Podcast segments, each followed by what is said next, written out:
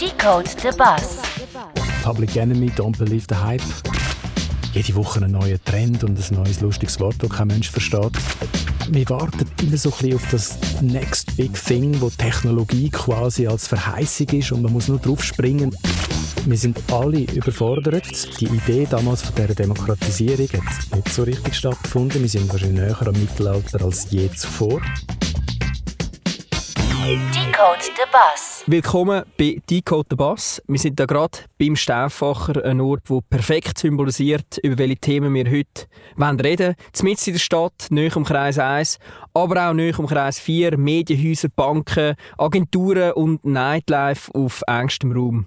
Bei uns im Studio ist der Dr. Stefan Sigrist, ein Mensch, der näher an der Zukunft ist und sich mit seinem Think Tank Wire täglich damit auseinandersetzt, wie digitale Möglichkeiten unser Leben verändern. Wir wollen verstehen, was ein Think Tank macht, wie man Zeichen der Zukunft frühzeitig erkennen kann und was ihn selber antreibt. Stefan, danke, nimmst du Zeit. Danke für die Einladung. Wenn es um die Zukunft geht, haben wir all unsere eigenen Vorstellungen, wie die aussehen wird. Umso mehr ist es spannend, mit jemandem zu reden, der sich täglich damit beschäftigt, wie die Zukunft aussehen könnte. Dir werden sicher viele Fragen gestellt zu der Zukunft und sicher auch viel komplexe. Welches ist die Frage, die am schwierigsten ist für dich zu beantworten, wo du jedes Mal denkst, ah, das ist jetzt, das, die ist tough? Die klassische Frage ist natürlich, wie sieht denn die Zukunft aus und äh, was machen wir in zwei Jahren oder in 20 Jahren?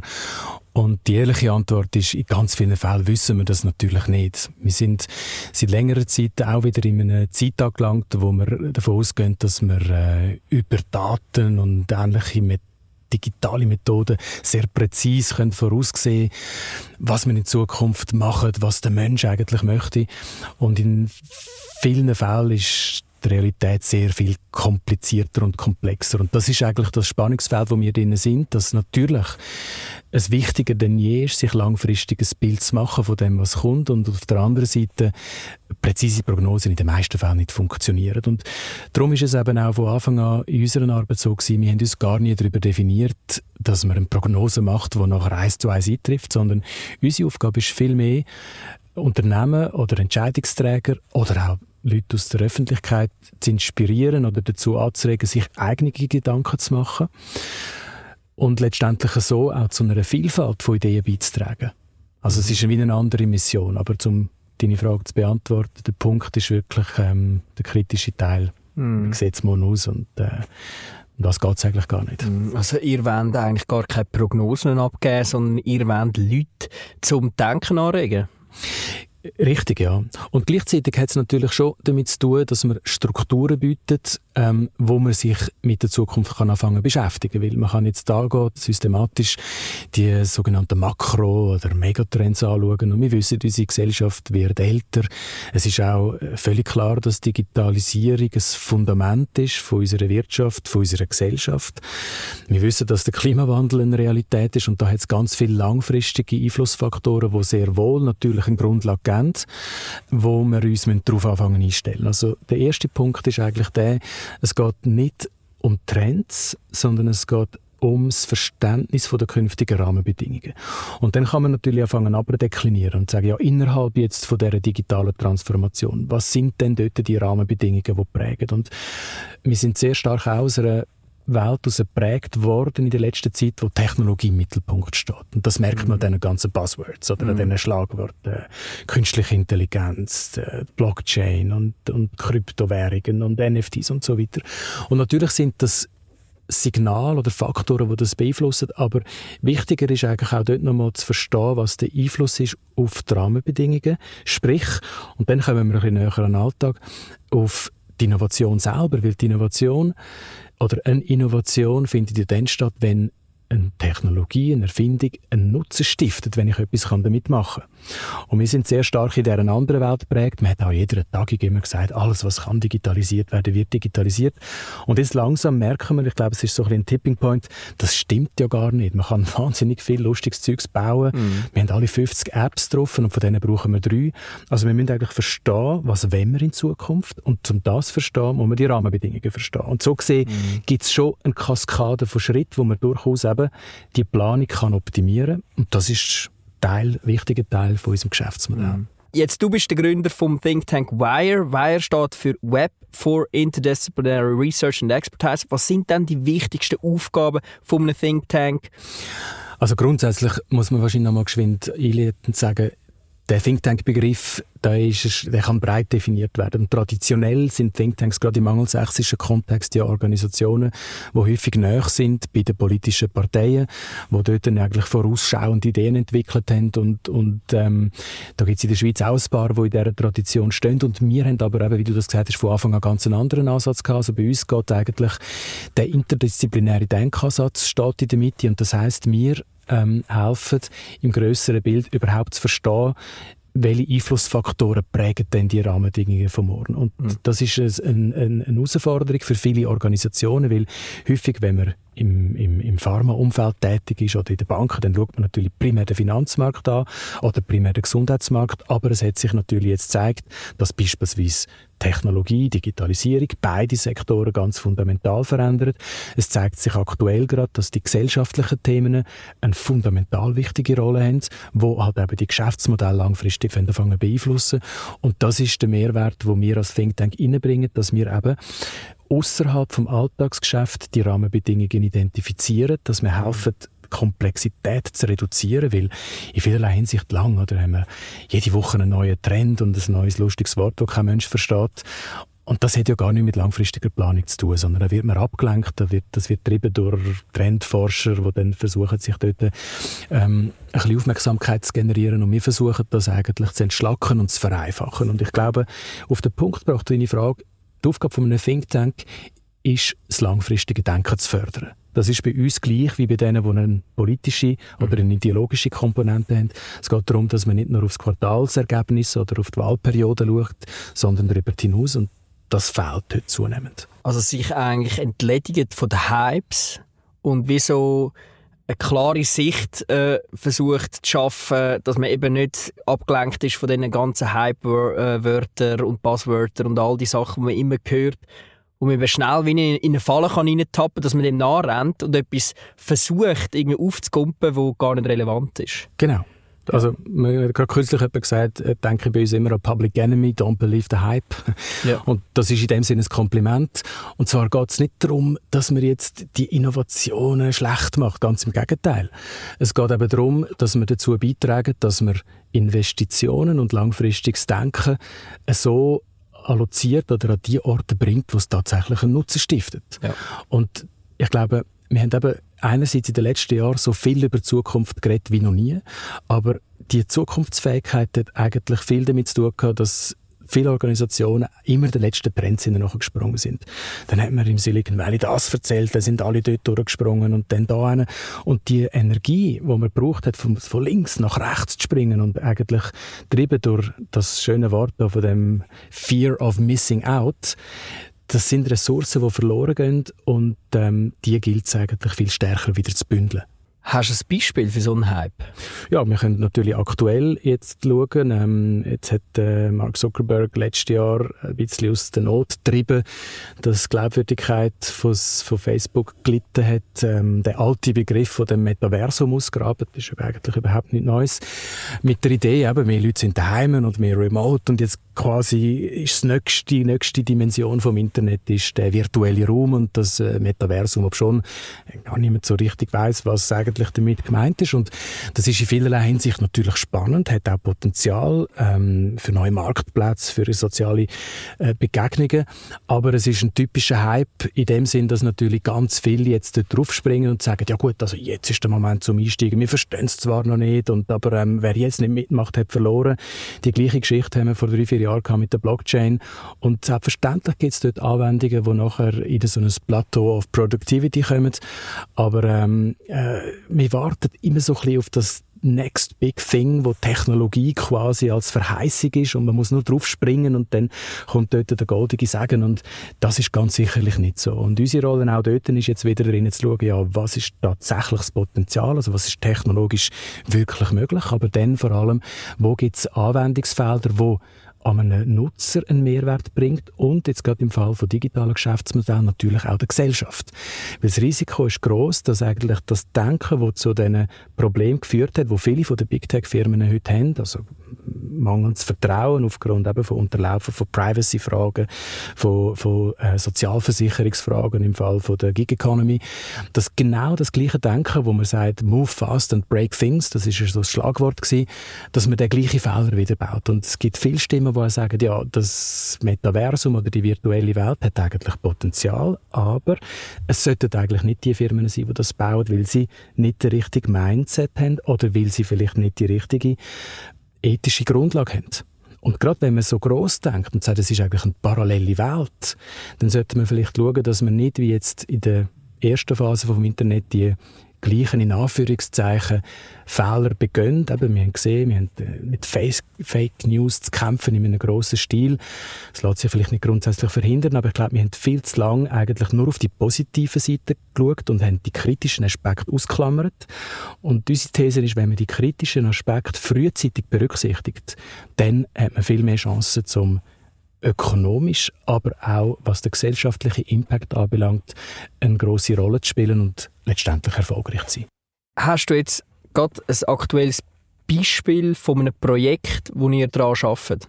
Ja, also wir haben ähm, jetzt aktuell im, in den letzten zwei Jahren mit einem Partner zusammen uns Gedanken gemacht über äh, die Zukunft vom Sport beispielsweise.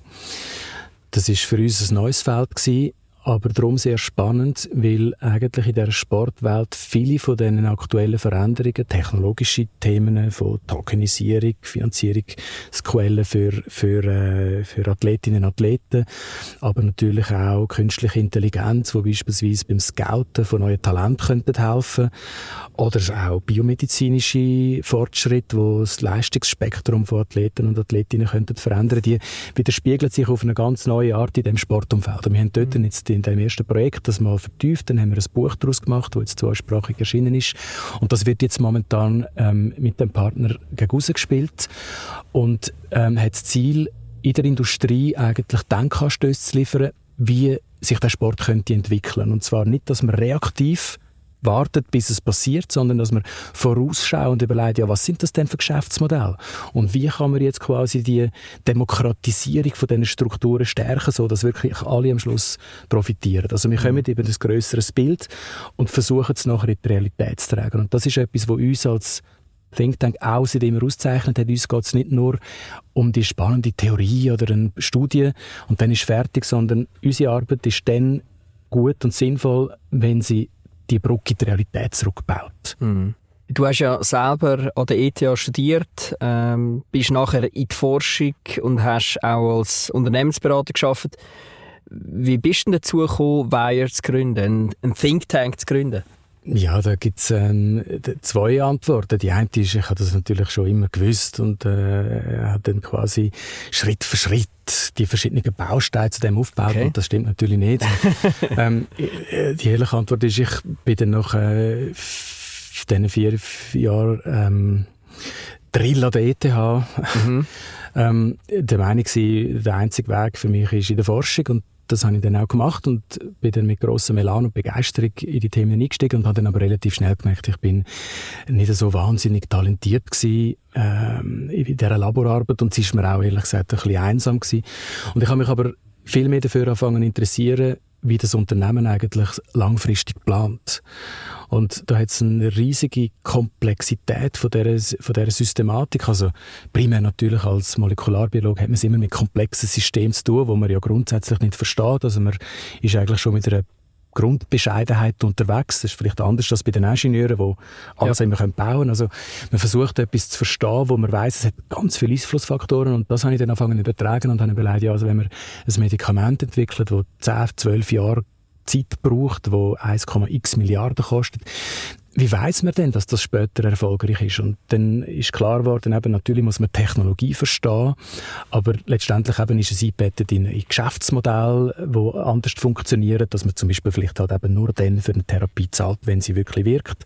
Und dann hat es wieder gesellschaftliche Faktoren. Also mir sind dort ist, ist, sind dann nicht die Augen aufgegangen und ähm, habe dann das Glück gehabt, dass ich äh, nach einem Umgang oder nach ein paar Jahren in der Unternehmensberatung, das ist so ein bisschen wie in einer RS, habe sehr viel gelernt. Mhm aber ähm, von den Themen ist es ein bisschen einseitig dann bei einem anderen Think Tank können arbeiten und dann gesehen habe eigentlich, dass es einen grossen Bedarf gibt für das Interdisziplinäre. Und wir sind dann assoziiert mit einem interdisziplinären Institut von der ETH und Uni Zürich, im Collegium Helveticum. Und das ist eigentlich dann so die gedankliche Grundlage um das äh, eine Organisation zu starten, die auch breiter denkt. Also die haben Grundlagenforschung gemacht, haben mit verschiedensten Professorinnen und Professoren aus der Chemie, aus den, aus den, aus den Religionswissenschaften, aus der Wirtschaft zusammengeschafft, haben versucht, die verschiedenen Perspektiven zu ver verbinden. Und wir haben das Prinzip übernommen und haben es aber nicht in die Grundlagenforschung übertragen, sondern angewandt. Also eigentlich ist das systematische Denken von der Molekularbiologie gekoppelt worden mit der Unternehmensberatung und nochmal okay. mit deren Erfahrung aus der Wissenschaft und aus dieser Mischung heraus ist dann Wire entstanden und vielleicht als letztes Ingredienz ist dann stark von mir auch nochmal gekommen. Ich habe immer das Gefühl gehabt, man muss die Inhalte, die da entstehen, auch irgendwie aufbereiten, dass man sie versteht. Es gibt viel spannende Bücher oder Publikationen, die sind aber nicht wahnsinnig zugänglich und da gibt es wahnsinnig schöne, anmächtige Produkte aus der Marketing, Werbung, aus dem Design, aber jetzt steht häufig nicht so viel drin und meine Idee ist eigentlich gewesen, dass man das alles miteinander verbindet und halt dann eben die Wissensvermittlung macht mit ganz neuen Formen, Bücher anders gestaltet und das ist eigentlich bis heute DNA geblieben von dem, was wir machen. Mhm. Und das ist ja 2007 gewesen. Das ist eigentlich wirklich noch eine andere Welt gewesen, oder? Ja, wir sind äh, absolute Dinosaurier in dieser Welt von all diesen vielen neuen Labs, mhm. ähm, die da in der letzten Zeit entstanden sind. Aber äh, wir sind äh, immer noch da und in der Zwischenzeit sind viele umgegangen. Also mhm. die Grundidee von dieser Interdisziplinarität, die ist eigentlich geblieben und auf der anderen Seite richtig, hat sich sehr viel verändert. Oder wo wir gestartet haben, wir haben dort das Glück gehabt, dass wir mit, äh, mit einer Privatbank als Partnerin haben können arbeiten. Das hat uns am Anfang natürlich auch ein gewisses Funding gegeben. Aber ähm, generell ist die Idee dort gewesen, dass beispielsweise in der Bankenwelt die ganzen Zukunftsthemen eigentlich überhaupt nicht verloren haben. Die haben das spannend gefunden, im Sinne von, dass die Kunden und Kundinnen, die Unternehmer und Unternehmerinnen waren, sind, auch nachher natürlich sich über die Themen interessiert haben, aber am Banking selber. Ja. 2007 hat noch niemand über Digitalisierung oder Ähnliches reden und das hat sich natürlich fundamental verändert und in dem Sinne ist unsere Rolle auch mitgewachsen. Wir haben das Critical Thinking haben wir immer als Grundgedanken drin gehabt. Aber es ist noch viel wichtiger geworden, weil damals, ganz am Anfang, ist auch ein gewesen, dass wir Inspiration geliefert haben und gesagt haben, schaut mal, da ist ein spannender Case und da, das machen wir zum Teil auch noch, aber für das braucht es uns heute nicht mehr. Da können jede Person äh, im Internet schnell spannende Cases finden und die einzelnen Innovationsbeispiele sagen halt eben auch nicht mehr so viel aus. Oder? Und unsere Aufgabe ist nochmal sehr viel stärker, immer schon gewesen, aber noch mehr geworden, das Übersetzen, das Reduzieren von Komplexität, das Rausnehmen vom Hype und am Schluss das Vermitteln von komplexer Information. Mhm.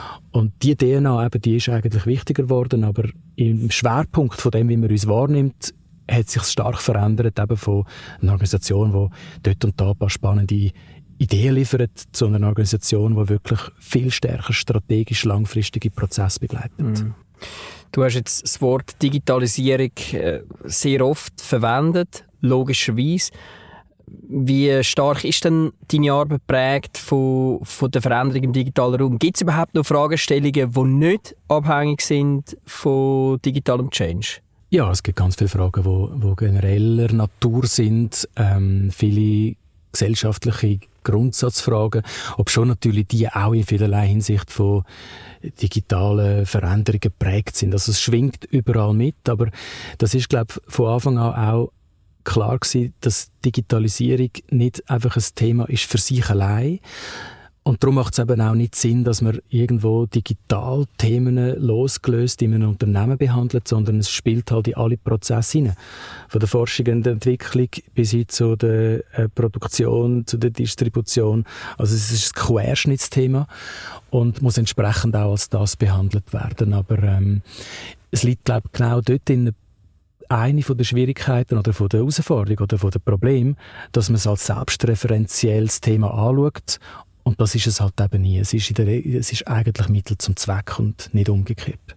Wenn man jetzt müsste äh, wie eine Art Timeline zeichnen von von der Digitalisierung, quasi von der Epoche von der Digitalisierung. Könnte man jetzt irgendwie sagen, jetzt von 1 bis 10, wir sind auf Feld 1 oder wir sind auf Feld 9. Könnte man das irgendwie einordnen?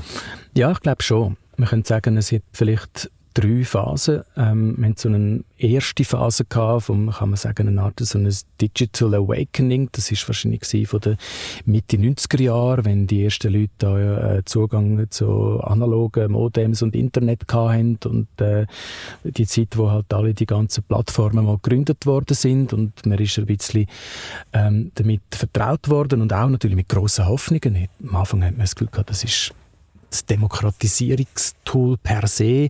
Alle Menschen auf der Welt haben jetzt Zugang zu Information. Die ja. Aufklärung nach langer Zeit ist Realität geworden. Das ist, glaube ich, und dann würde ich sagen, so Mitte der Nullerjahre, Ende ähm, hat so die Hype-Phase angefangen, wo natürlich dann auch die Geschäftsmodelle zum Teil haben angefangen zu fliegen, wo man mhm. sieht, eben Facebook, Google, das ist nicht nur einfach interessant, sondern die machen auch einen Haufen Geld und dann ist die äh, Metapher gekommen von der Disruption, wo quasi jedes Unternehmen halt jetzt digital disruptiert wird und durch das die wahnsinnigen Hoffnungen, aber auch die riesigen Ängste. Also wir haben viele, ich habe viele äh, Auftritte gehabt, Tagungen, grosse, kleine in den Medien, wo man gesagt hat, ja, man muss aufpassen und so, die Leute haben Angst, darf man nicht bringen. Und auf der anderen Seite eben natürlich wahnsinnige äh, Steigerungen von den Aktienkursen von den Unternehmen.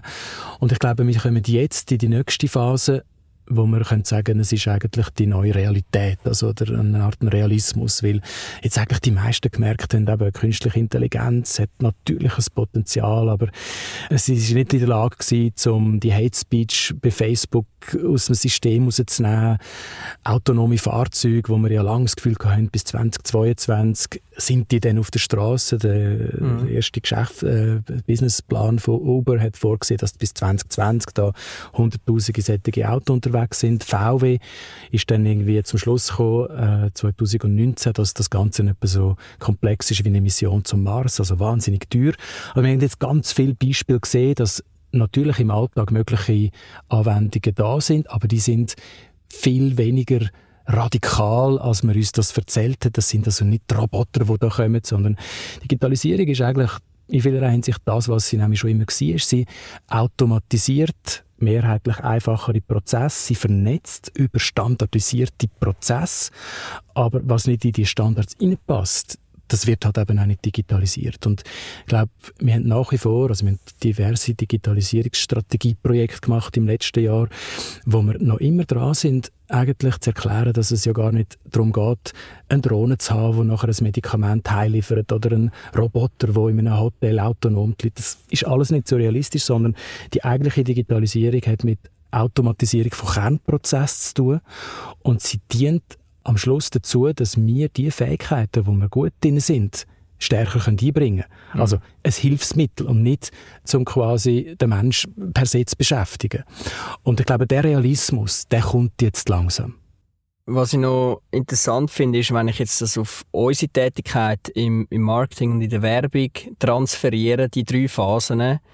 Du hast gesagt, zuerst ist es Awakening, nachher ist es Disruption und jetzt wird es echt zu der neuen Normalität. Ist eigentlich lustig, weil ich mag mich erinnern, am Anfang ist auch so Digital Marketing ganz am Anfang ist so, jeder hat es mal ein probiert, aber es hat eigentlich null Impact gehabt. Nachher in der Disruption ist vor allem die junge Zielgruppe, das ist auch dort, wo wir gestartet haben, im Fokus gewesen, respektive das sind die Early Adapters gewesen und haben ganz viele neue Möglichkeiten als erstes genutzt, gerade alles über Smartphone, Social Media etc. Und durch das sind sie wie so in einer eigenen Bubble gewesen. Und mittlerweile reden wir bei uns in der Agentur nicht mehr einfach von den Generationen, sondern wir reden eigentlich vom Hyper-Connected Customer. Also, weil wir merken eigentlich, dass das Generationenthema sich jetzt mega verfließen, wo vor fünf Jahren noch nicht so war, wo Generation Z wirklich anders war, ist sie immer noch anders jetzt. Aber es hat sich krass verändert, wie halt die Generation Xler auch auf Social Media überall erreichbar ist und der Babyboomer auch. Also der Babyboomer kann auf Facebook sein, auf LinkedIn und vielleicht sogar auf TikTok. Und umgekehrt kann die Generation Zettler auf TikTok, auf Facebook, auf LinkedIn, überall sein. Und es ist eigentlich der Hyperconnect Customer. Es ist nicht mehr einfach eine Generation. Und es ist wie normal, normal geworden. Wir alle sind hyperconnected. Und du musst wieder den Mindset verstehen. Also, das ist jetzt ein bisschen ein, ein Exkurs ins Marketing, aber ich habe es jetzt noch spannend gefunden, einfach von diesen Phasen her, wie wir das auch merken. Absolut, ja. Und ich glaube, das bringt es wirklich auf den Punkt, oder? Es ist auch gar nicht mehr so sehr eine Frage. Lang hat man wahrscheinlich gesagt, ja, musst jetzt eben auf diesem Kanal sein oder auf diesem Kanal. Genau. Es sind technische Fragen gewesen, die jetzt eigentlich ersetzt werden um das, was wirklich geht. Nämlich, wie erreicht man die Leute tatsächlich? Richtig. Wir sind alle überfordert. Wir haben eben eigentlich gesehen, die Idee damals von dieser Demokratisierung hat nicht so richtig stattgefunden. Wir sind wahrscheinlich näher am Mittelalter als je zuvor. Und da zeigt sich sehr deutlich, oder, es geht jetzt in der nächsten Phase nicht primär darum, den Algorithmus nur zu optimieren oder den richtigen Kanal zu finden, sondern es werden die sein, die quasi jetzt vorne drauf sind, die verstehen, wie man Inhalt vermittelt. Also man könnte jetzt sagen, der Kunde versteht, wie er oder sie funktioniert, ist wichtiger. Und da bin ich auch bei dir, das ist unabhängig vom Alter, ist ein Teil. Und das Zweite ist auch nochmal die gesellschaftliche Einbettung. Weil natürlich jede jedes Unternehmen auch einen, einen, Impact hat. Und wir haben jetzt eben gesehen, es gibt zunehmend Suchtverhalten, gerade bei den sozialen Medien. Es gibt sehr viele äh, Verzerrungen, die dort drinnen stattfinden.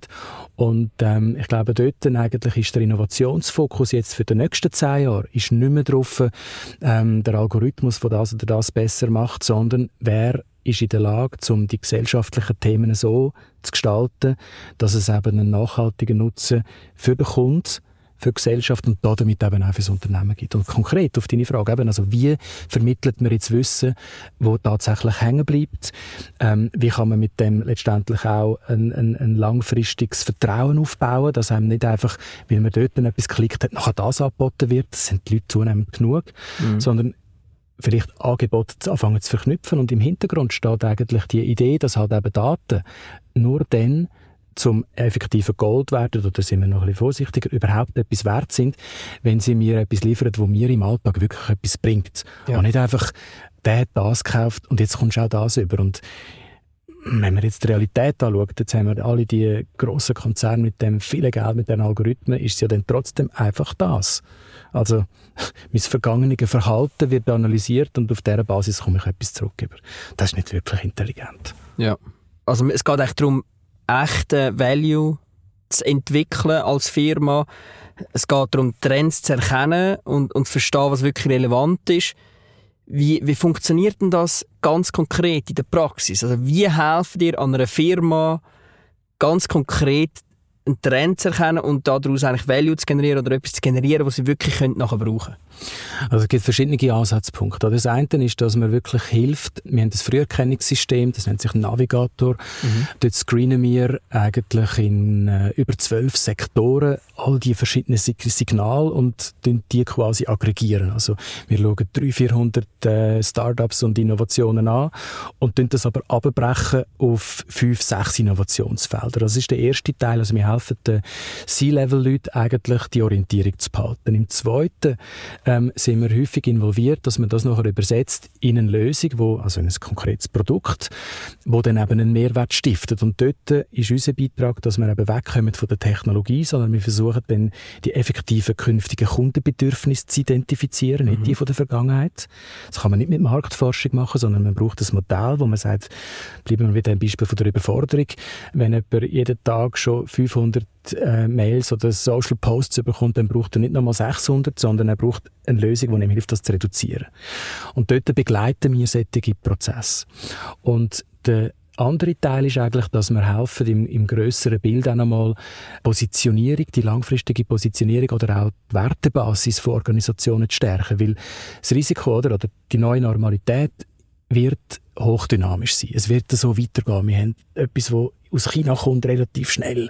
Dann äh, aus den USA etwas ganz anderes und man muss das alles ver verarbeiten. Und mit einem Excel-basierten Tool kann man nicht planen. Mhm. Und man kann auch weder den Kunden noch den eigenen MitarbeiterInnen ähm, eine Perspektive liefern. Und ich glaube, die Unternehmen brauchen sehr viel stärker eine Wertegrundlage. Und das spielt natürlich auch der Wunsch, die Suche nach einem weiteren Schlagwort, nach der Purpose, also nach der mhm, Sinnstiftung genau. mit. Und auch natürlich die Attraktivität als Arbeitgeber. Und wir haben jetzt eine neue Plattform lanciert, die heißt Future Society Association. Dort machen wir genau das. Also wir versuchen eigentlich die gesellschaftlichen Themen zu identifizieren und für die Unternehmen nachher eine Positionierung zu erarbeiten, wo halt eben nachher nicht Greenwashing ist, also jetzt alle, die Nachhaltigkeit machen, sondern das auch wirklich mit konkreten Ansätzen zu füllen und das wiederum ist Basis für ein langfristiges Wachstum. Und dort haben wir auch in dem Sinn wie eine größere Mission. Und wir glauben nämlich, oder wir sind überzeugt, dass eigentlich die Positionierung von der Schweiz oder von Europa, Europa und auch den Unternehmen da nicht damit zu tun hat, dass wir Silicon Valley nachahmen. Für das haben wir die falsche Kultur. Wir sind einfach jetzt klein und mit China können wir es mit Blick auf Größe vom Land und die vielen, vielen Nutzer auch nicht aufnehmen. Andere also, Mindset auch. Andere Mindset mhm. und ganz anderer Markt. Also bei uns skaliert es nicht. Ja. Aber wir können, glaube ich, also, und das ist unsere DNA, wir können zeigen, wie wir wirtschaftliches Wachstum mit gesellschaftlicher Verantwortung zusammenbringt. Und das ist das, was wir glauben, jetzt in den nächsten, ich habe gesagt, in den nächsten 10, 20 Jahren fundamental wichtig wird sein. Und dort hat die Schweiz eine riesige Chance beim Thema Klimawandel, Nachhaltigkeit, beim Thema Digitalisierung, also Datenwirtschaft und so weiter, wo wir international könnten Vorreiter sein aber das kann man halt eben nur, wenn wir den Mindset jetzt, wo wir haben, und machen wir eine Schulreise in Silicon Valley und bewundern, was die dort gemacht haben, wenn wir uns von dem lösen und wieder eigentlich den eigenen Pioniergeist führen Und die Schweiz hat das tief hinein gehabt. Wir haben vor 150 Jahren Tunnel gebaut, grosse ja. Projekte gemacht, wir haben Seilbahnen gebaut, auf Bergen rauf und, und ganz viele Beispiele. Und der Mut, glaube ich, das ist das, was mich dann auch umtreibt. Den möchte ich eigentlich auch wieder zurückholen. Nicht, dass man eben einfach andere imitiert, sondern dass wir auf den Stärken, die wir hier haben, unseren eigenen Weg gehen können. Okay. Das klingt nach einem sehr gutes Ziel. Ähm, du hast vorher gesagt, wir können eigentlich nicht in die Vergangenheit schauen oder Marktforschung machen, um herauszufinden, was in der Zukunft passiert, sondern muss eigentlich wie so Modell äh, aufstellen. Was ich noch spannend fand, ist, ich bin auf eurer Page gesehen, nachher habe ich äh, den Bereich angeschaut, was wir mögen. Und dort ist mir aufgefallen, dass ihr ein paar Posts habt, die eigentlich immer wieder die Vergangenheit aufgreift äh, wo ich dann cool gefunden habe und angeschaut habe. Zum Beispiel so veränderte, ikonische Albumcovers, wo quasi Social Distancing aufgenommen haben und gerecht aufbereitet haben oder ein alter Film von San Francisco im Jahr 1906, ein Podcast zum Thema, wie Uhrenmacher im 19. Jahrhundert auf Bedrohung von maschineller Herstellung reagiert haben, ein Künstler, der historische Bilder in GIFs umgewandelt hat und so weiter. Darum meine Frage, wie wichtig ist dass man die Vergangenheit versteht, um die Zukunft können zu erahnen? Ich glaube, es ist sehr wichtig, weil es einerseits ganz viele Fragen gibt, die frühere Generationen sich auch schon gestellt haben. Es gibt ja ein bekanntes Sprichwort, das sagt, eigentlich jede Generation stellt die gleichen Fragen wieder und findet sie für sich selber wieder raus. Ich glaube, so ist es nicht. Wir haben schon ein paar neue Herausforderungen. Mhm. Aber ich glaube tatsächlich, man kann sehr viel aus der Vergangenheit lernen. Und nicht zuletzt gibt es ja auch eine kulturelle Vergangenheit, die auch definiert, wer wir sind. Und ich glaube, das ist auch jetzt wieder auf die Unternehmenswelt zurückgebrochen, ganz eine wichtige Grundlage, wenn man sich auf die Zukunft orientieren will. Natürlich gibt es Beispiele von Unternehmen wie Nokia, die sich x-mal total neu erfunden haben. Aber wir gehen in der Regel davon aus, dass eine Organisation auch ein DNA hat, wo sie auszeichnet und die Vergangenheit zu kennen und auf deren aufbauen ist eine, eine, eine wichtige Grundlage, um auch eine gewisse Authentizität zu behalten. Weil halt nicht einfach alles, was neu ist, automatisch besser. Also eben, wir können erstens viel davon lernen. Zweitens mal äh, hat es mit einer gewissen Bescheidenheit zu tun. Und ich glaube, es ist in dem Sinne auch am Schluss eine Frage von, von der Effizienz, dass man halt einfach nicht immer alles über Bord rührt. Und das stört mich auch ein bisschen an dieser Disruptionsidee. Ich finde sie in vielerlei Hinsicht sehr arrogant, weil sie so tut, als in vielen Fällen eben alles, was in der Vergangenheit funktioniert hat, nicht mehr genug gut ist. Und die Erneuerung ist eigentlich automatisch immer besser. Und der naive Positivismus, ähm, der glaube ich, ähm, ist nicht nur arrogant, sondern er schadet eigentlich auch. Und darum ist es, ein, man darf nicht die Vergangenheit in die Zukunft extra extrapolieren, aber man kann sehr wohl vieles von der Vergangenheit lernen. Das ist ein spannender Gedanke. Du sagst echt, dass Disruption wie so ein bisschen ich sage mal, abgefeiert wird. So quasi ist etwas Gutes. Wir können alles besser machen, wenn wir, wenn wir Disruption suchen und, und bringen. Aber ehrlich gesagt, wenn ich unsere Welt anschaue, sehe ich das teilweise schon auch ein bisschen so. Ich finde, es gibt mega viele Sachen, die wir verbessern können. Also jetzt gerade, du hast Blockchain, Blockchain erwähnt. Ich meine, das, das Zentralisierte von unserer Welt, das kann man ja durch die Möglichkeiten von der Digitalisierung und der Blockchain kann man es dezentralisieren und demokratisieren. Also es gibt schon mega viele Chancen, die wir nutzen können, wenn wir es eben richtig nutzen. Definitiv. Also das ist kein Plädoyer gewesen, um quasi in jedem Fall das Bestehende zu bewahren. Auf gar keinen Fall. Und wir haben ganz viel Systeme und Strukturen aufgebaut, die im eigentlichen Sinn vom Wort nicht nachhaltig sind. Also weder ökologisch, noch sozial, noch ökonomisch. Ja. Und selbstverständlich braucht es dort auch neues Denken. Und ich glaube, die Kunst liegt letztendlich drin, halt eben beides zu können, oder? Und auch zu verstehen, wo in einem Unternehmen, das ist eine alte Frage, immer wieder, wo gibt es Bereiche, wo man tatsächlich neu muss erfinden, neu muss bauen und wo gibt es quasi eine Legacy-Komponente, wo auch in Zukunft wird fortbestehen. Und das gegeneinander abzuwägen, ähm, ist einfach ganz wichtig. Mir ist es mehr darum gegangen, dass man eben den, quasi den zerstörerischen Teil von der Disruption in dem Sinn gesamtheitlich anschaut, weil sie halt eben auch in vielerlei Hinsicht mit Ängsten verbunden sind. Ich meine, wir sind ja, in der glücklichen Situation, so. wir arbeiten jetzt seit vielen Jahren begleitend, eine Art als Agenturen und haben eine grosse Flexibilität, aber für ganz viele Menschen sind das riesige Bedrohungen, wenn man jetzt seit 20, 30 Jahren an einem Ort schafft und dann quasi ist halt einfach durch da, zack, das geht jetzt weg. Ob schon man eigentlich weiss, es wird ja eher ein evolutionärer Ansatz sein. Also mhm. ganz viele Bereiche in der industriellen Produktion zum Beispiel, da gibt es ja wahrscheinlich Bereiche, sagen wir mal, ich weiss doch auch nicht, bei den, bei den Autos, wenn wir ein Beispiel nehmen, wo ja jetzt die Verbrennungsmotoren nicht von einem Tag auf den anderen ersetzt werden, sondern es ist ein gradueller Prozess. Die gehen jetzt ab, parallel kommt die Elektromobilität zu. Und da muss man auch nicht den Leuten erzählen, du hast jetzt morgen keinen Job mehr, sondern man kann ja bewusst auch den, den Übergang so gestalten, dass er auch für eine Gesellschaft verträglich ist.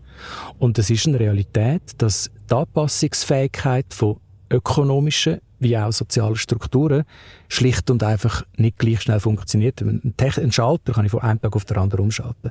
Aber das, was alles dahinter dran hängt, eben nicht so schnell. Und darum glaube ich, wieder gesamtgesellschaftlich oder wirtschaftlich würden wir die Übergänge viel eleganter können lösen wenn man dort in einem gesamtheitlichen Sinn schafft. Aber eben, ich bin absolut bei dir. Äh, gerade mit dem Thema auf ökologische Nachhaltigkeit haben wir riesige Aufgaben, wo man selbstverständlich die Art von linearer Produktion auf Abfall ausgerichtet, wegwerfen, schlicht und einfach müssen, müssen aufhören. Wir haben viel über Technologie geredet, über Disruption, über Zukunft. Und fast das Wichtigste in dem Ganzen ist eigentlich der Mensch. Weil ohne Mensch geht es nicht. Also im Moment zumindest noch. Und wir, wir müssen das mitmachen, wir müssen die Veränderungen mitmachen. Die Arbeitnehmerinnen müssen äh, die Veränderungen wählen und, und tragen. Und jetzt gerade in den letzten zwei Jahren ist so viel passiert durch Corona. Ähm, ich habe auch in einem, in einem Interview von dir gelesen, dass du sagst, quasi das Büro hat ausdient, das klassische Büro. Was ist passiert in dieser Great Resignation, das das Schlagwort aus den USA? Was haben wir jetzt erlebt und wo, wo geht es an in der Arbeitswelt? Es ist natürlich in vielerlei Hinsicht ein ähm, Schockmoment gewesen, im eigentlichen Sinn des Wortes. Das sind ja alle ähm, mental und selbst körperlich erlebt. Wir sind vom einen Tag auf den anderen eigentlich in einer anderen Welt gelandet mit Restriktionen und Einschränkungen, die wir uns vorher nicht vorstellen konnten. Und im zweiten Moment haben dann ganz viele Leute auch ein positives Erlebnis gehabt, weil sie eigentlich gedacht haben, hey, also, was habe ich da den ganzen Tag gemacht, von mhm. morgen bis am Abend. Ich habe plötzlich viel mehr Zeit mit meiner Partnerin oder mit meinem Partner, mit meinen Kind. Und das hat, glaube ich, auf breiter Hinsicht auch zu einer Sinnsuche ausgelöst. Und der Aspekt finde ich enorm positiv. Das, glaube ich, ist einer äh, von den Veränderungen, die stattgefunden hat. Und ich glaube auch, der, der wird so auch nicht wieder zurückgehen. Das ist eine nachhaltige, langfristige Komponente. Das andere, Selbstverständlich hat mit, dem, äh, mit, der, mit der Virtualisierung von der Arbeit zu tun gehabt, wo natürlich viele Unternehmen gesagt haben, Remote Work, das geht schlicht und einfach nicht. Das ist technisch nicht möglich und trotzdem ist es dann gegangen. Und ich glaube, auch dort werden wir jetzt sehen, eben, dass sich das einpendeln wird in so einer, wahrscheinlich die generelle Annahme ist über den dumme Peilt 40-60 Regeln. Und das sind jetzt aber neue Grundlagen, wo man natürlich auch wiederum müssen verarbeiten Also technisch haben jetzt alle einen Laptop daheim und alle wissen, wie Zoom funktioniert. Klar, technisch ist das kein Thema. Aber jetzt kommt natürlich die kulturelle Anpassung. Mhm. Und du hast es gesagt, eben in den USA gibt es den Begriff von der Great Resignation. Man hat jetzt gesehen, dass plötzlich ganz viele Leute gekündigt haben, weil sie etwas anderes gesucht haben, gemerkt haben, der, der klassische Karriereweg, so viel arbeiten, ist es nicht mehr. Und gleichzeitig natürlich ähm, muss man nachher ein Erwerbseinkommen haben. Wir haben jetzt dann zwar hoffentlich bald äh, The Roaring Twenties mit Rückkehr zu den Konzerten, zu den Partys, aber die Welt, wo wir drinnen landet, die ist alles andere als anspruchsvoll. Wir haben riesige Aufgaben, eben, wir haben darüber geredet, Digitalisierung, wo schnell vorwärts geht, Klimawandel und, und, und. Das ist alles andere als einfach. Also mhm. da wird ein Spannungsfeld sein, die Suche nach Purpose und Work-Life-Balance und gleichzeitig unsere Wettbewerbsfähigkeit zu behalten. Und der zweite ist eigentlich der, dass wir eben jetzt zwar vieles remote werden machen, aber da ist die Kultur noch nicht um. Also wie misst man Produktivität? Das ist etwas, was man ganz häufig hören in den Gesprächen mit den grossen Firmen vor allem. Haben wir jetzt da Anzahl Klicks messen von den Leuten, die daheim arbeiten? Natürlich nicht. Also wie stärkt man das Vertrauen von einem Team, wo sich nicht mehr viel sieht? Wie unterstützen wir die Leute, die jetzt plötzlich daheim unterrichtet wird? Ähm, man hört, Pflege geht auch nach das gibt eine, eine Überlastung vom Eigenheim. Wie sieht die Kultur aus, dass wir eben trotzdem die Lebensqualität werden haben? Und da, glaube ich, stehen wir erst am Anfang. Und da gibt es jetzt ähm, riesige Aufgaben und auch Chancen, um, um die Kultur letztendlich gemeinsam zu definieren. Du bist ja selber nicht nur Zukunftsdenker, wenn ich das so plakativ kann sagen sondern du bist auch Unternehmer und Arbeitgeber. Wie hast du das selber erlebt äh, in deinem Think Tank? Hast du diese Option auch erlebt in den letzten zwei Jahren? Ja, also im ersten Moment äh, ist es für uns eigentlich mehr oder weniger problemlos gewesen, weil wir sind die Laptop-Arbeiter und haben uns dann sehr schnell virtualisiert und haben eigentlich alles gemacht, was man da auch sollte machen, regelmäßige Check-ins, haben uns virtuell in der ersten, im ersten Lockdown äh, jeden Tag am Morgen gesehen und haben versucht, uns äh, einerseits abzudaten, haben sogar auch so Stimmungen abgefragt, um zu schauen, wie es den ja. Leuten geht. Und das, ich würde sagen, das hat eigentlich sehr gut funktioniert. Und ähm, wir haben auch auf der Auftragsseite überhaupt keine Bussen gehabt. Also abgesehen von natürlich Vorträgen und Workshops, die Klar. können stattfinden Und dann aber, wo das dann länger gegangen ist, ähm, haben wir schon gemerkt, dass ähm, es schwierig ist, komplexere Themen miteinander äh, zu vertiefen.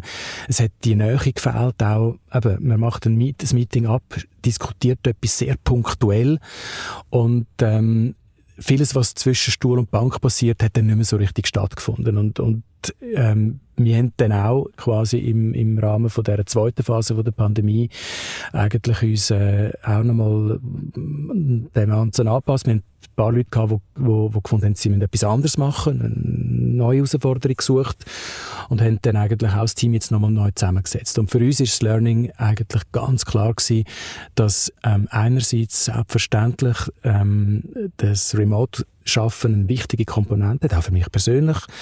Da kann ich Zeit daheim verbringen, muss nicht für jede Sitzung weiss ich ja. durchfahren. Aber auf der anderen Seite geht es ganz klar nicht ohne den direkten persönlichen Austausch. Und das ist das Fundament für die Art der Arbeit, die wir machen. Und wir sind jetzt mit drinnen und versuchen die Kultur eigentlich anhand von Alltags Übungen ähm, zu etablieren. Wie flexibel sind wir, wenn jemand kurzfristig will gehen? Was sind die wesentlichen Elemente, wo wir uns sehen? Für was für Themen sehen wir uns? Und ich glaube, intuitiv durchaus ähm, spürt man das relativ schnell. Ja. Und also in dem Sinne ist die hybride Arbeitswelt sicherlich die, die Richtung. Und mhm. im Größeren macht es mir natürlich schon auch ein paar Gedanken, oder? Weil, ähm, wenn man natürlich sehr einfacher kann virtualisieren, heißt das auch, dass viele Jobs vielleicht eben nicht mehr in der Schweiz sind. Ähm, weil man sieht, also man trifft jetzt weniger uns, aber man kann natürlich viel einfacher aus einem anderen Land rekrutieren, wo günstiger ist. Ich kann mir auch vorstellen, dass es eine Polarisierung wird geben von Stellen, wo remote werden können schaffen, also Dienstleister, aber Leute in der Pflege, auf dem Bau, in der Logistik, die müssen vor Ort sein. Und ich glaube auch, dass das ein Spannungsfeld wird sein, wo jetzt unsere Gesellschaft, die Arbeitswelt jetzt von jetzt an wird prägen. Also wir haben einen Haufen sogenannte Second-Order-Effekte, die jetzt kommen. Es ist spannend, eben, weil du hast ja, wie ich es vorher schon gesagt habe, oder das klassische Büro hat quasi ausdient und ist interessant, weil ich kürzlich einen Workshop gehabt bei einem grossen Detailhandler von, von der Schweiz mit dem äh, grossen orangigen M äh, vorne drauf. Und dann sind wir zum Mittagessen zusammen und dann hat äh, unsere Auftraggeberin ist zu mir angekommen und hat gesagt, Fabio, wie ist das eigentlich für euch? Euch wird eigentlich wie ein Teil vom Businessmodell entrissen. Und dann habe ich gesagt, habe ich überlegt, was meint sie jetzt genau damit? Dann habe ich nachgefragt, dann hat sie gesagt, es ist doch krass in einer Agentur, etwas vom Wichtigsten ist Kreativität, die wir einkaufen. Und wenn ihr nicht zusammen sein könnt, dann könnt ihr nicht wirklich kreativ sein. Und das habe ich mega spannend gefunden, dass sie das so gesagt hat. Sie kauft eigentlich unter anderem ein, dass wir zusammenkommen und kreativ sind. Das ist ein Teil von unserem Businessmodell. Und ich habe es ja eigentlich schon gewusst, aber dort ist mir nochmal so stark bewusst worden, dass bei uns ist es eigentlich so relevant, zusammenkommen. Und klar, wir haben diverse digitale digitale Tools entwickelt, wie wir Kreativität schaffen und, und Innovation treiben etc. Aber wirklich so der richtige Magic Moment, der passiert, wenn du zusammen bist. Absolut.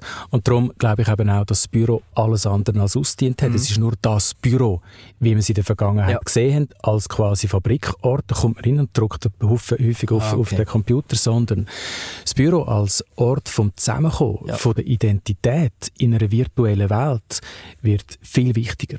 Und also wir haben auch ein paar Unternehmen begleitet in so Prozessen und haben so Workplace Strategies gemacht und haben auch viele Gespräche geführt. Und es haben eigentlich äh, junge und alte ganz klar gesagt, oder sie sehen ein riesiges Potenzial remote zu arbeiten, aber niemand hat gesagt, ich möchte nicht mehr dorthin gehen. Alle, aber es sind andere Gründe, oder? Es ist der soziale Austausch, es ist das Besprechen von schwierigen Fragen, Kreativität, wie du gesagt hast, und die Büros drum in den nächsten Jahren werden ganz andere Rollen haben. Und entsprechend müssen sie auch anders aussehen, müssen anders gestaltet sein und äh, müssen etwas anderes vermitteln, aber sie werden wichtiger, aber nicht mehr von der Stange, ja. sondern das, was wir quasi alle... Das Zusammenkommen. Das Zusammenkommen mhm. und auch eben, es ist, es ist ein Aushängeschild für den Wert von einem Unternehmen. Die Idee, dass man x an einen Ort reingeht und dann tut man irgendwie Tischchen hin und alles sieht gleich aus, glaube ich, unterläuft ganz viel Potenzial, das man theoretisch könnte nutzen könnte. Mhm. Ein bisschen Change in der Thematik, aber äh, du hast vorher schon gesagt, du hast in der Forschung geschafft. Bei euch geht es um, um Fakten, bei euch geht es um relevante Datenpunkte etc. Ganz ketzerisch gefragt, sind die Fakten überhaupt noch relevant? Ähm, ich hoffe sehr, weil wenn Fakten ähm, und ich meine damit die echten Fakten, mhm. nicht Behauptungen. Aber was sind echte Fakten? Ja, ich glaube, es gibt ähm, grundlegende Erkenntnisse wissenschaftliche Grundlagen, die erklären, wie die Welt funktioniert. Also da haben wir viele Bereiche natürlich aus der Medizin, physikalische Grundlagen, ähm, einfach Zusammenhänge, wo der Realität entsprechen. Und da glaube ich, ist es schon sehr wichtig für uns als Gesellschaft, aber natürlich auch als Unternehmen, dass man auf diesen Fakten beruht. Problematik ist natürlich, oder die Realität ist, dass es dann Abstufungen gibt und nicht alles ist äh, Fakt, was auch so als Fakt verkauft wird. Und ich glaube, auch dort fehlen uns dann halt eben jetzt differenziertere Modelle, wie wir mit diesen Grundlagen umgehen. Wir, da muss ich die korrigieren, schaffen eben nicht primär datenbasiert. Also okay. wir schauen natürlich die wissenschaftlichen Grundlagen, sagen wir mal, wenn es ja, in einem Projekt darum geht, zum Beispiel Verhaltensweisen von Menschen mit digitalen Tools zu unterstützen, schauen wir an. Da gibt es zum Beispiel Studien, die herausgefunden haben, ähm, beleidigt mehrfach, dass äh, so Schrittzähler langfristig wahrscheinlich nicht so einen grossen Nutzen stiftet. Mhm. Weil im ersten Moment denkt man, gut, ich mache jetzt meine 10'000 Schritte, im zweiten Moment wird man zu faul, also geht es ihnen aber. Also, dort bauen wir auf solche Grundlagen auf, wo Fakten sind und Zukunft kann man aber, und das ist ganz wichtig, kann man nicht mit Statistiken belegen, weil die sind immer vergangenheitsorientiert. Und natürlich gibt es gewisse eben Entwicklungen, haben wir ganz am Anfang gesagt, dass Bevölkerungswachstum zunimmt, dass wir alle älter werden, da kann man quasi linear oder mit gewissen Modellen extrapolieren, also von der Vergangenheit herleiten. Aber unser Tool sind eigentlich, wir nennen das qualitatives Modeling. Also wir bauen Argumente und versuchen mit dem logischen Denken eigentlich ähm, Hypothesen zu entwickeln, was könnte passieren. Weil, bleiben wir bei dem Beispiel vom Metaversum, oder? Da wird jetzt sich wahnsinnig viel Gedanken gemacht. Gibt es irgendeine eine, eine datenbasierte Studie, die jetzt Nutzerverhalten analysiert, die uns sagt, wie, welche Marktplätze in dem Metaversum in, in fünf Jahren funktionieren? non-existing. Nicht möglich. Und da nützt es auch nicht, wenn man einen Haufen Excel-Tabellen baut und Berater anstellt, die das rechnet Aber man kann sich qualitative Argumente basteln. Man kann sagen, also, es gibt einen Bedarf für Handel in dreidimensionalen Welten, weil schlicht und einfach der Emotionalitätsfaktor zweidimensional weniger groß ist. Dann gibt's äh, neue Chancen durch, von mir aus, Kryptowährungen, wo man einfacher kann zahlen kann. Dann gibt's äh, Bedürfnis der Leute nach neuen Erlebnissen. Mhm. Und in dem, dass wir quasi so qualitativ künftige Marktsituationen simuliert, indem man sagt, das sind die effektiveren Chancen, technologisch möglich, ja, ähm, Geschäftsmodell würde funktionieren, da gibt's künftige Bedürfnisse, die funktionieren. So kann man quasi extrapolieren oder mögliche Innovationsfelder vorausschauend bestimmen. Aber das läuft nicht mit einem Excel-Modell, sondern das basiert eben auf dem qualitativen Denken. Und darum haben wir auch keinerlei künstliche Intelligenz, die wir einsetzen, sondern die Vorschläge, die wir machen, die sind alle human brain powered. Okay. ja. Ja, das Metaverse, du hast es jetzt schon zweimal erwähnt. Ich habe es auch natürlich heute mitgenommen als, als Frage. Was mich würde wundern, gibt es eine Technologie, wo du vielleicht gleich schon jetzt kannst sagen, hey, dass die wird bahnbrechend sein ähm, vor allem den verschiedenen Technologien, die wo, wo mitgekommen sind aus der Digitalisierung raus, ist es sogar das Metaverse. Ich meine, du hast es vorher gesagt, also wäre es ein Hype? Ich würde nicht sagen, es ist ein Hype, ich persönlich. Also, ich würde schon ein bisschen differenzieren und sagen, das Metaversum ist keine Technologie, sondern es ist eine Anwendung mhm. von leistungsfähigen Rechner, von, von, von, von Screens, wo uns das quasi weiterspielen und so weiter. Ja. Aber natürlich gibt es ganz viel, oder vielleicht eigentlich fast alle von diesen Technologien, die jetzt da in dem Mund sind, und da gehört Blockchain dazu, da gehört, da gehört 5G dazu, da gehört in der Biologie CRISPR dazu oder die mRNA-Wirkstoffe, die haben einen riesigen Impact. Ähm, aber es ist wahrscheinlich halt eben nicht so, dass sie in der maximalen Ausprägung von dem, was machbar, denkbar ist, dann auch werden funktionieren. Also wenn wir mal künstliche Intelligenz ein bisschen bescheidener definieren, dann sagen wir mal, es geht um eine, um eine, um eine adaptive Mustererkennung oder, oder eine lernfähige Mustererkennung. Und das hat natürlich ein riesiges Potenzial beispielsweise mhm. in der Medizin, beispielsweise beim Segmentieren von äh, gewissen Kundenverhalten. Der Punkt ist vielmehr der, dass man es nicht absolut setzt und dann so tut, als würde es alles ersetzen, sondern dass man halt die Technologie an den Art stellt, wo sie einen Nutzen stiftet. Also wiederum das Koppeln vom Mehrwert, wo sie stiftet, mit dem realistischen Potenzial. Es ist immer das. Mhm. Und ähm, eben über das Metaversum, da kommt jetzt genau wiederum unsere Position zum Tragen. Ich habe gewisse Argumente, die dafür sprechen, dass ich jetzt zum Beispiel würde sagen, Arbeitsplätze komplett virtuell stattfinden. Also die Wahrscheinlichkeit, dass künftige Konzernmitarbeiter acht Stunden in einer Oculus-Brille in einem virtuellen Raum sind, sind, ist eher gering, weil erstens ähm, die Technologie ist äh, aufwendig. Äh, den Leuten wird es irgendwie nach einer gewissen Zeit dizzy. Also solange wir Menschen sind, ja. äh, haben wir noch gewisse biologische Funktionen und, und, und. Also wir sammeln eigentlich Argumente Pro und Con. Und am Schluss ist es ganz wichtig, dass nicht unsere Meinung durchgesetzt wird. Ich kann sehr gut damit leben. Und das Ziel ist eigentlich, wenn wir mit der Bank 1 arbeiten und der Bank 2, die eine ist total technologieaffin und sagt, hey, wir sind die an der Forefront, wir sind die Ersten, dann sollen die so eine Anwendung bauen. Da gibt es genug Argumente, wo sie das können profitieren Sie müssen einfach, und das ist unsere Leistung, verstehen, dass sie die und die Downsides haben. Und wenn jemand anderes sagt, wir sind die Analogen, wir setzen nach wie vor auf den Menschen, weil wir nicht daran glauben, dann ist es ein anderer Outcome. Also nochmal, unsere Arbeit ist nicht darin, dass wir sagen, wir haben behauptet, das Metaversum wird in zehn Jahren so und so viele Milliarden generieren. Das weiß niemand und das wäre unseriös, wenn ich würde tun, als wäre es so. Aber wir können Argumente liefern dafür und dawider. Und der Entscheid dafür ist ein unternehmerischer. Und ich als Unternehmer habe beispielsweise entschieden, da gibt es ja ganz andere, wir machen keine datenbasierte Trenderkennung. Wir könnten jetzt einen Algorithmus bauen, der uns aus 100'000 Zeitungen Schlagwort rauszieht und dann würde man sagen, ja, aber da ist ein AI drüber und die AI predicted dann quasi, was kommt glaube ich persönlich, funktioniert überhaupt nicht. Und darum haben wir einen unternehmerischen Entscheid gefällt. Andere Organisationen machen das anders ja. und der Markt wird entscheiden, wer sich dort durchsetzt. Und wahrscheinlich hat es für beide Ansätze auch eine Chance. Mhm. Hat auch noch ein bisschen mit der DNA wiederum zu tun und mit den persönlichen Überzeugungen. Wie ist denn euch Marktumfeld als Think Tank? Also du hast es vorher kurz erwähnt, dass es viele so Labs gibt heutzutage. Äh, ist da die Konkurrenzsituation gross? Also im Vergleich natürlich zu, wo wir gestartet sind, sind wir eigentlich allein auf weiter Flur gewesen. Da hat es wirklich praktisch niemand gegeben, der etwas Ähnliches gemacht hat.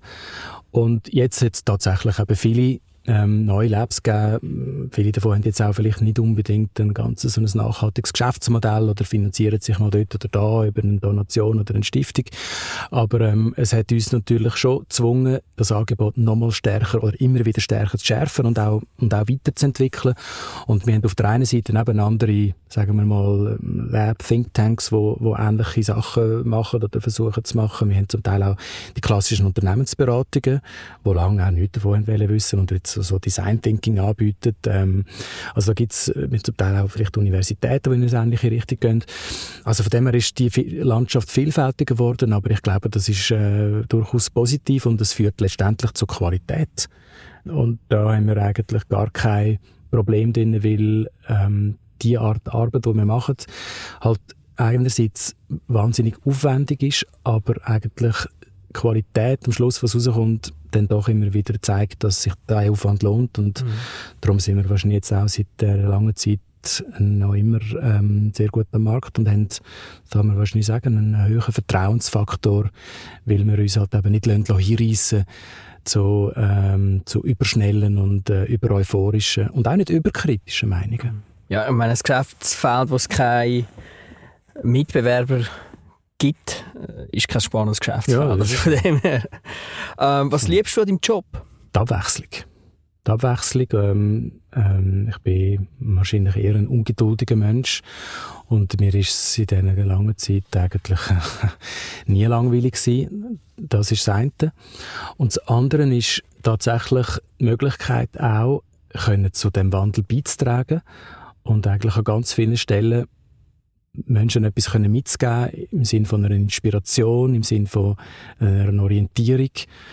Äh, das ist das, was für mich am Schluss vom Tag die Arbeit eigentlich äh, lohnenswert macht, warum dass ich sie nach dieser langen Zeit immer noch sehr gern mache.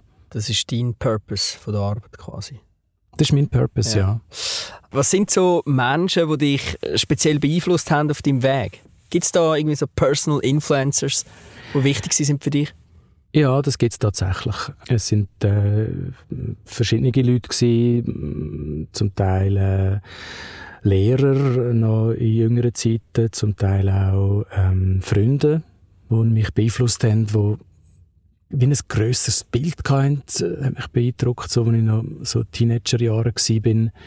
Und dann habe ich äh, beruflich tatsächlich vor allem zwei Leute gehabt, die ähm, eine Art Mentorenrolle hatten, die auch das geglaubt haben, was ich da mir überlegt habe und das, ähm, cool. und das unterstützt haben, ja, absolut. Also in deiner früheren Tätigkeit sind die nein, also, hast du mit ihnen geschafft? Ja, nein, jetzt auch bei der, bei der, bei der Gründung von Wire ja, sind es ganz okay. explizit zwei Leute gewesen, jemand aus dem wissenschaftlichen Umfeld äh, und jemand aus dem wirtschaftlichen Umfeld, wo, wo äh, ja, eben wirklich an mich geglaubt haben und mir Freiheits gerade gelassen haben und äh, meine äh, zum Teil vielleicht äh, mühsame ähm, Ideen auch einfach getragen haben, ob schon sie vielleicht nicht alles verstanden haben und das ist, ähm, das, da werde ich mein Leben lang dankbar sein und das ist auch ein grosses Learning gewesen, mhm. dass auch jemand eben das Vertrauen schenkt und das möchte ich umgekehrt so auch machen. Es braucht es irgendwie auch, oder? In, in einer Gründung, es ist, äh, es ist ein gewisses Risiko, es ist ein ein Milestone im Leben von einem Menschen und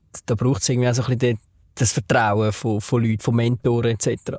Sonst ist es schwierig. Ah, ja, absolut. Und in unserem Fall war es auch nicht so gewesen. Ich habe nicht mit Wire angefangen, schon mit dem ganz genauen, ganz genauen Vorstellung, was mal ja. dazu kommt, sondern ich bin wirklich viel mehr getrieben von deren Idee, von deren Interdisziplinarität und von dem größeren Bild. Die Elemente, die ich am Anfang gesagt habe, ohne eben jetzt schon ich habe nie ehrlicherweise einen, einen Businessplan geschrieben ja. und gesagt, dann in diesem Jahr sind wir dort. Und dann, das, das ist viel stärker von innen getrieben gewesen.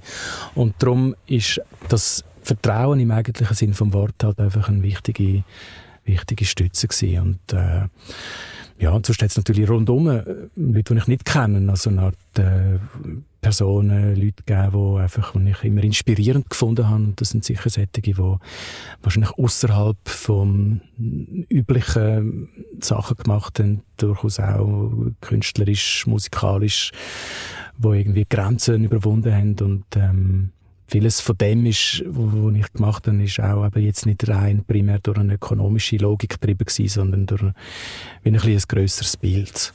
Was sind deine persönlichen Ziele? Ähm, das ist ein schwieriger. Ja, das ist, also da kann man natürlich sich jetzt da äh, so äh, Haufen Sachen ja. äh, vorstellen, wo, wo gut tönen. Meine persönlichen Ziele sind, dass ich ähm, also beruflich oder jetzt mit Wire eigentlich die Idee von dem Think Tank, wo wir jetzt schon so lange dran sind, möchte, möchte die Heritage möchte weitertragen und eigentlich eben die, die Inspiration und den Einfluss auf Organisationen, auf andere Leute in einem positiven Sinn können weitertragen. Also ich möchte ein, ein, ein Kurator sein in dem Sinn, wo, wo, wo hilft, unsere Wirtschaft, unsere Gesellschaft in das 21. Jahrhundert zu tragen.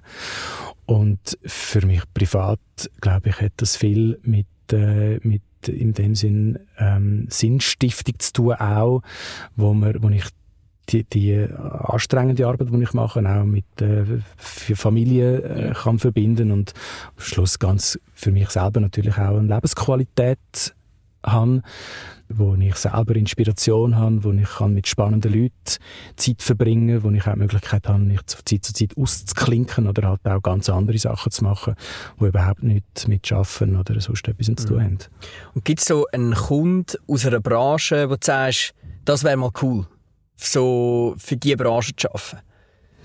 Also, wir haben schon tatsächlich das Glück gehabt, dass wir, glaube ich, kaum eine Branche bis jetzt äh, mhm. ausgelassen haben. Ähm, von dem her, nein, Branchen sind eigentlich ähm, weniger relevant und ich arbeite am liebsten mit Leuten. Wir reden in der Regel auch nicht von Kunden, sondern von Partnern, weil wir ja. das immer so eigentlich in einem, in einem gemeinschaftlichen Sinn verstehen. Also wir würden, oder wir könnten, glaube ich, auch nicht Projekt machen mit einfach als reinen Auftrag und machen mhm. das. Also wir sind in dem Sinn keine Agentur.